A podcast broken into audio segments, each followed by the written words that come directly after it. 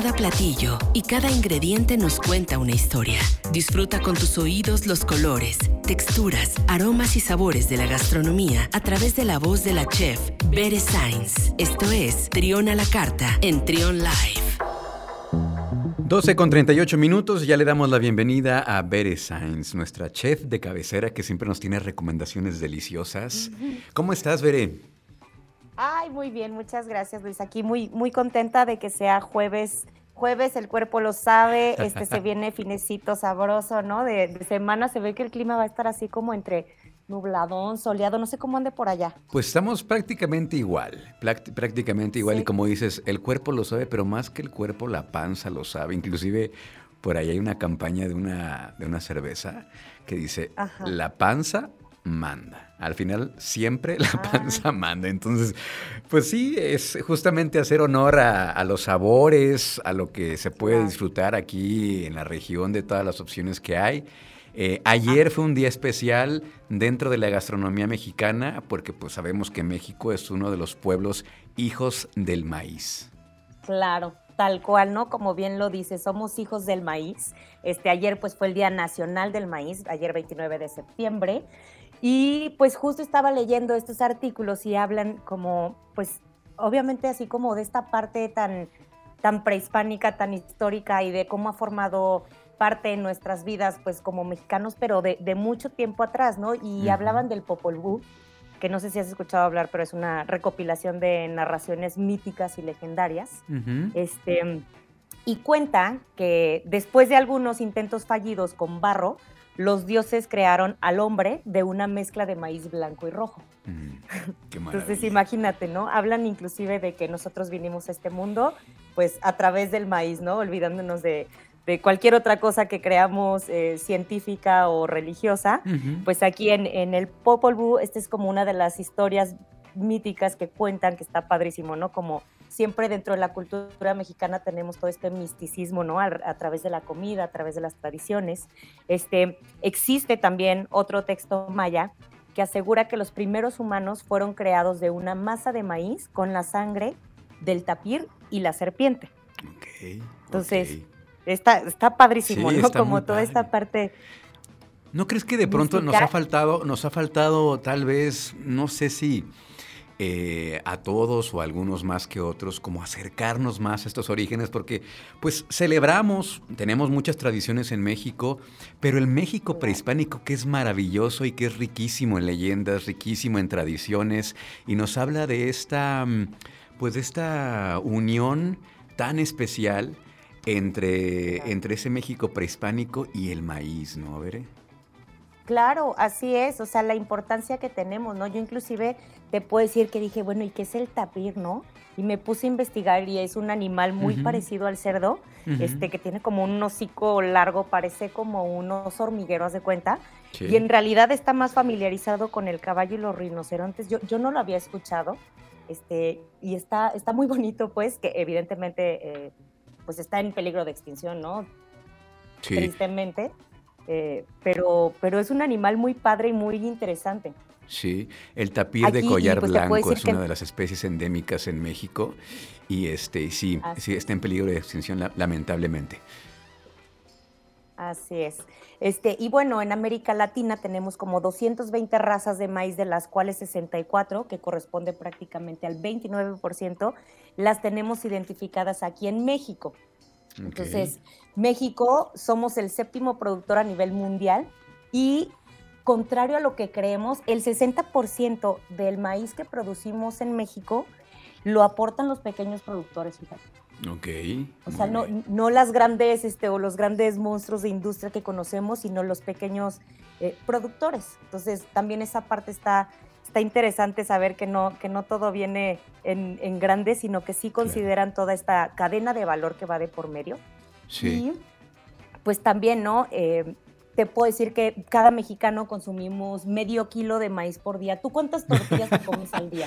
Mira, trato de, mira, entre semana trato de no comer mucha tortilla, pero el fin de semana mi mamá consigue unas tortillas este, hechas a mano de, de Common Ford que para qué te cuento, Bere, no, es una cosa maravillosa. O sea, tortilla, lo que se llama tortilla, ¿no? Por ahí dice la cultura popular que si aquella tortilla que aplastas eh, en, tu, en tu mano y regresa a su forma original es una buena tortilla, pero, pero esas tortillas son deliciosas. Sí, no, claro. Bueno, no se compara así como una tortilla recién hecha en comal este, con una salsita martajada y bueno, ni se diga.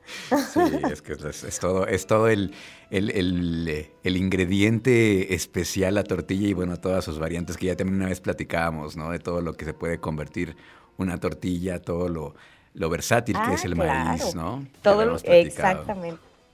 Así es, y fíjate que también se creó esta fundación que se llama Fundación Tortilla, la pueden encontrar así en Instagram, y habla precisamente, pues no solamente los beneficios que ya hemos tocado en otras ocasiones del, consumir tortilla, pero esto es una organización eh, sin fines de lucro cuya intención es buscar solventar la problemática que existe y contribuir a la buena salud del sector del maíz en México. Eh, porque evidentemente en los últimos 30 eh, años ha caído mucho el consumo de maíz per cápita. pues yo me imagino que porque luego lo sustituimos por hamburguesas y ¿Qué otra cosa? ¿Algún otro alimento que tenemos por ahí? Pues los mexicanos este, también somos muy paneros, ¿no? El bolillito. También, este, probablemente también por esta mm, de repente creencia, pues de la, de que la tortilla engorda. Entonces, pero, pero con medida, pues no hay ningún problema, ¿no? Claro, y como bien dices, creo que es más falta de conocimiento sobre la importancia, pues más bien de natural de alimentarnos, este, histórica, del, pues conocer más de la historia de, de, nuestro, de nuestro maíz aquí en México. Y pues no sé si supiste, pero hace algunos varios, bueno, hace ya varios años, digo, empezó en 2017, pero me parece que como hace tres años se hizo como más fuerte, que había, eh, se hizo una campaña que se llamaba Sin maíz no hay país. Ok, no la recuerdo, pero ¿de qué trataba?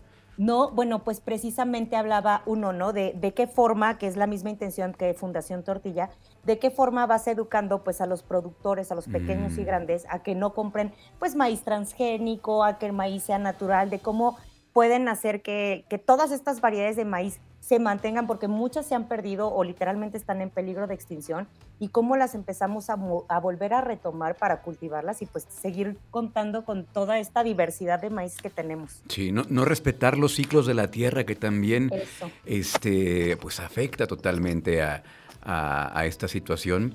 Y, qué bueno, bien por esta fundación. No, no conocía de la fundación de la tortilla y lo cual pues es una buena es una buena labor lo que están haciendo. Por una parte, como dices, cuidar toda la cadena y también pues eh, conservar esta parte de, tan importante de la tradición del, del maíz, ¿no? Así es, así es. Y bueno, ¿no? Pasando y aprovechando, te voy a platicar de cinco bebidas tradicionales hechas a base de maíz. Algunas seguramente las has escuchado. ¿Alguna que conozcas? El atole. El atole. Por supuesto, bueno, el atole que además eh, lleva masa de maíz azul, rojo, blanco, del que sea, y ese sí lo consumimos prácticamente en todo México y Centroamérica. Claro, es delicioso. no puede, sí, claro, ¿no? Y así ya, está en, en, las tiendas de conveniencia que están en cada esquina. ¿No, ¿No te ha tocado ver el puesto así de eh, tamales y atole. Ah, sí, cómo no, por supuesto. Y, este, ya también están este, entrando otros productos, pero sí, el atole no puede faltar los junto con los tamales, ¿no? Exacto, así, maíz más maíz. Exacto. Pero bueno. ¿Qué otras eh, bebidas? Tenemos, el tejate, que es a base de maíz, cacao y hueso de maguey. Es originario de mm, Oaxaca. Ese no lo conocía. Y es considerada bebida de dioses. ¿Nunca has probado el hueso de maguey? No, no, no, no lo conocía. ¿No? No, no, no. Fíjate que aquí teníamos un postre este, se llama, bueno, era un, como una panacota de pixtle y la hacíamos precisamente del hueso del maguey y tiene un ah. sabor anisado delicioso. Ok, muy bien. Ahí delicioso. tengo, ahí tengo otro, otra cosa que debo de probar en mi Ya sé, no he probado el, tejate, pero me imagino que, que debe ser eh, bastante sabroso recordando el, sabor del, del, hueso, que en realidad pues la palabra Pixle viene del náhuatl pixle, que significa hueso o semilla ah, de mamey. Fíjate. Muy bien. ¿Qué otra este, bebida?